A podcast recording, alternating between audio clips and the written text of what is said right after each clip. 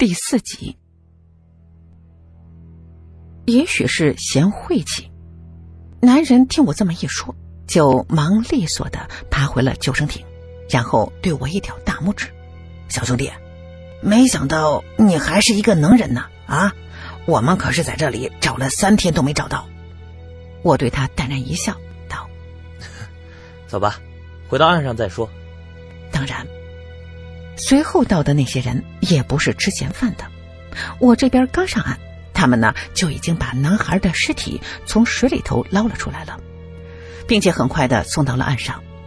这孩子在水里头泡了三天，尸体呢多少有些肿胀，可也还算不太吓人。孩子的父亲走到儿子的身边，难过的一句话也说不出来。本来是高高兴兴出来玩。可是谁也没有想到会发生这种意外。现在这人已经找到了，可是看那中年男人伤心欲绝的样子，我真是不好意思再凑上前去讨赏，于是就悄悄的转身离开了。谁知道，我前脚刚一走出水库，刚才带我进去的年轻男人后脚呢就给追了出来。他一路小跑的追上我说道。小子，你，你先别走，我老板让我问你的，哎，电话和名字。我一听，看来是有门这是要感谢我呀。可是随即又想到自己刚才说的不要钱了，如果这会儿我再拿人家钱，似乎呢有些不大厚道。于是我就推脱道：“我说了，我不要钱。”男人眼珠子一瞪：“哼，别废话。”我现在可没钱给你，快点把你的电话和名字留下，等我们老板忙完了，一准有你的好处。我心里也明白他是什么意思，于是就傻笑着挠了挠头，然后客气的报出了自己的名字和手机号。一直在外面等着我的女孩见我走了出来，就一脸兴奋的问我：“怎么样，有我的狗狗吗？”我摇了摇头：“嗯，里面没你的狗。”我估计他应该是被人捡走了。如果你真的想找，就悬赏发个寻狗启事吧。女孩听了我的话，非常的失望。我一看她那快哭的表情，心一软，就把刚才她给我的五百块钱又还给了她。毕竟真的什么也没找到，就这么收下了这小姑娘的钱，我这心里头呢，多少有些过意不去。把小女孩送回了家。我摸了摸自己的口袋，里面只有不到五十块钱了。都怪自个儿是烂好心呐，这一下只好饿肚子了。由于囊中羞涩，我只好在超市里头买了两包泡面回家，先填饱肚子再说。可是没想到第二天一早，我就被手机铃声给叫醒了。拿起手机来一看，是一个陌生的号码。你好，你找谁？张进宝吗？一个浑厚的声音从电话里头传出来。你是？我一脸疑惑的问。电话里头男人笑呵呵的说：“ 我姓黎，叫黎振海，你叫我黎叔就行了。我想约你出来见一面，一来呢是代表邝总感谢你昨天的帮忙，二来嘛。”我自己找你有事情要谈。我一听他说昨天的事儿，就知道他口中的邝总是昨天水库那孩子的爸爸。其实呢，昨天晚上我躺在床上就后悔了。你说我连人家姓什么叫什么都没问，就指望着人家给你登门送钱，这年头哪有这好事啊？可是没想到这个邝总还真就派人过来了。约好了时间和地点之后，我就简单的洗漱了一下，然后欣然前往。我和这个黎叔约在我家附近的一家春来茶馆里。当我赶到时，就看到里面坐着一个四十岁上下、身材呢有些微胖的男人，他正一脸笑意的看着我。您好，您是黎叔吧？我是不是迟到了？我一脸不好意思的说。李叔微微一笑，然后很是热情的对我说：“哈哈，张金宝，来来来，快坐下。不是你迟到，是我早到了。说完，他就从身后的一个包里头取出了超大的牛皮纸袋子，然后慢慢的放在了桌子上，说：“这是邝总让我给你的。他说昨天多亏了你的出现，才能找到他儿子。这些钱呀，你先收着，就算是他的一点谢意了。”我一看这个牛皮纸袋子的厚度。我这心里头就是一喜，这少说也应该有个几万吧。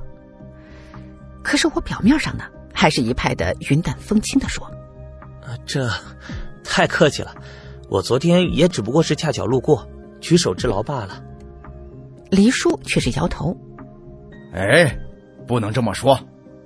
昨天我在岸上可是看到了你的本事。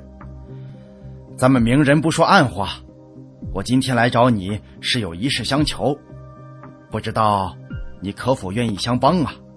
原来这才是这老小子今儿来见我的主要的目的。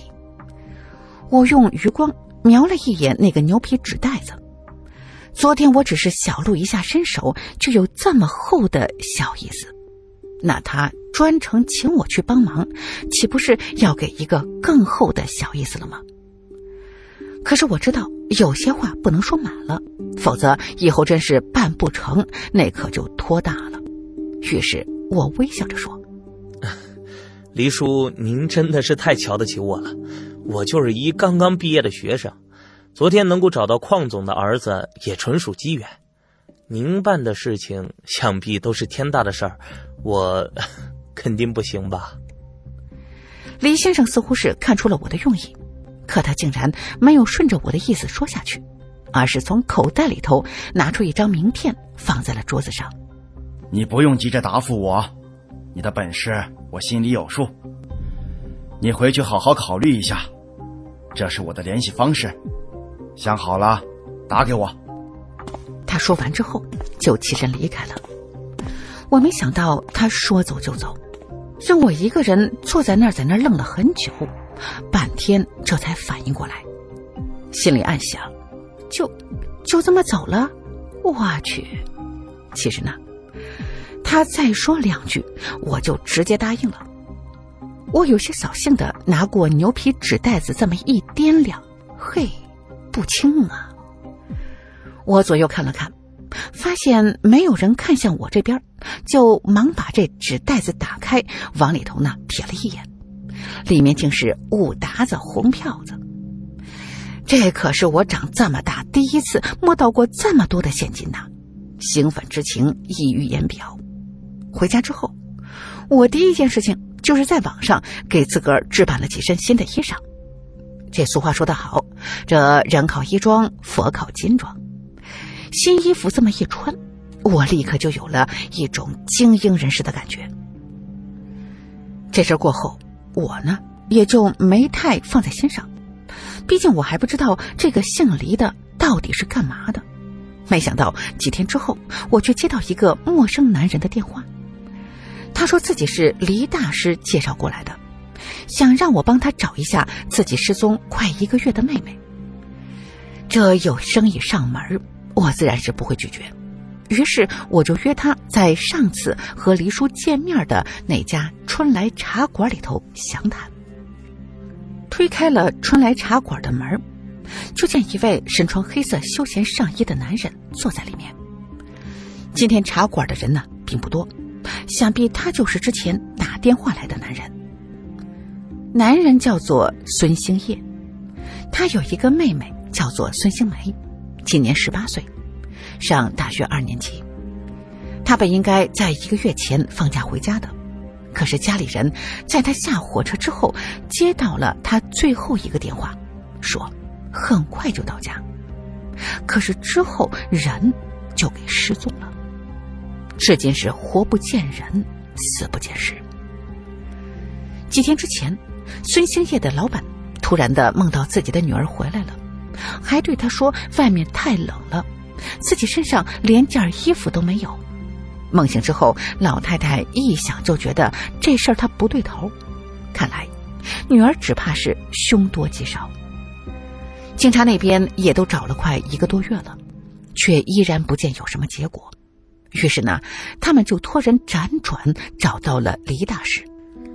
这位黎大师呢，给他的妹妹起了一卦之后，就说他妹妹只怕已经是不在。现在当务之急就是先找到女孩的尸体，让其入土为安。可是这事儿是谈何容易啊！当地的警察出动上百人在附近一带寻找这孙兴梅，都没有找到。他们自己就更是难于登天了。最后呢，还是黎大师把我的电话给了孙兴业，他这才找到了我。我听孙兴业讲完事情的前前后后，这才想起几天之前那位见过面的黎叔。我原想呢，他只是那个什么邝总身边的一个马仔，可是今天听孙兴业这么一说，他原来还是一个厉害的人物啊。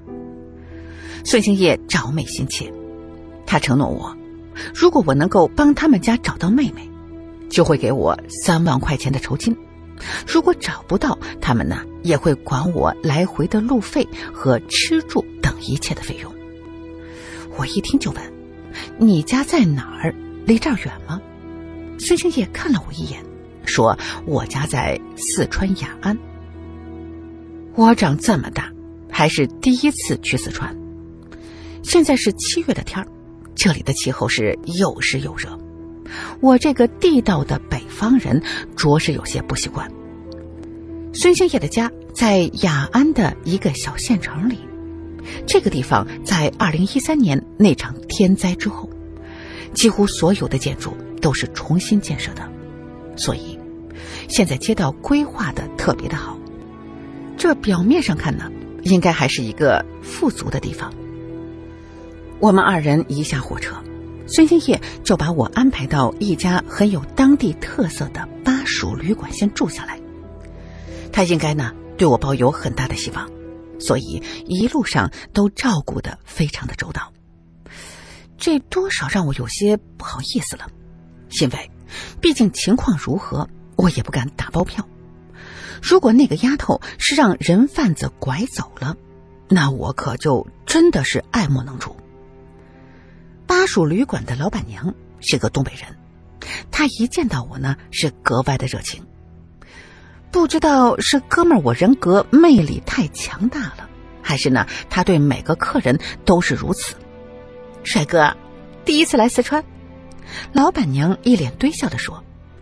我没有直接的回答这个问题，而是把话锋一转，问了他一个问题。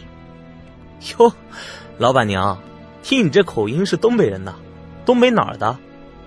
他上下打量了我一眼，笑着说：“黑龙江的，几年前呢嫁到这儿的，后来那个死鬼呀出了车祸死了，我一个女人呢就只好顶了这家旅馆干了。”和他闲谈了几句之后，我就拿着房卡去了三零五号房。一打开房门，一股子的霉味是扑面而来，熏得我是直皱眉头。孙兴业见状，连忙不好意思地说：“哈，这里的气候有些潮湿，所以房间里多少都有些发霉的味道。你们北方人可能不太习惯。”说完，他就走到窗边，伸手把那窗户打开了。我对他笑了笑说：“没事儿，习惯就好了。”他见我并不是太过的在意，就一脸感激的说：“啊，金宝兄弟，你刚到肯定累了，今天你先好好休息。”明天一早我再来接你去我家。我点了点头。行，那你也先回去休息吧。孙兴业走了以后，我是长长的出了一口气，终于可以一个人安静的躺一会儿了。可刚一躺在床上，我就感觉这些被褥就跟刚从甩干桶里头拿出来一样，潮的让我是浑身都不得劲儿。一想到这几天都要住在这样的房间里，我这心里头就是叫苦不迭呀。这个巴蜀旅馆的地段位置呢还是不错的，外面就是一条临街的马路，白天还好，一到晚上，外面竟然是一条夜市街，叫卖声、人们说笑打闹的声音让我根本就不能早睡。无奈之下，我只好穿好衣服下了楼，来到这条异常热闹的夜市上逛一逛。我下来一看，与其说这里是夜市还不如说这里是小吃一条街。小贩们呢，在这里摆着摊子，卖着四川的各种特色小吃。我也不能脱俗的尝了几种，最后吃的是满嘴都是麻的。看来这些小吃都有一个共同的特点，那就是麻辣。可就在我低着头吃着手里的串串的时候，突然感觉一道凌厉的目光从远处射了过来，我的心里头猛地一惊，迅速的回头看去。可是身后来来往往的行人太多，一时之间很难发现刚才那道目光的主人。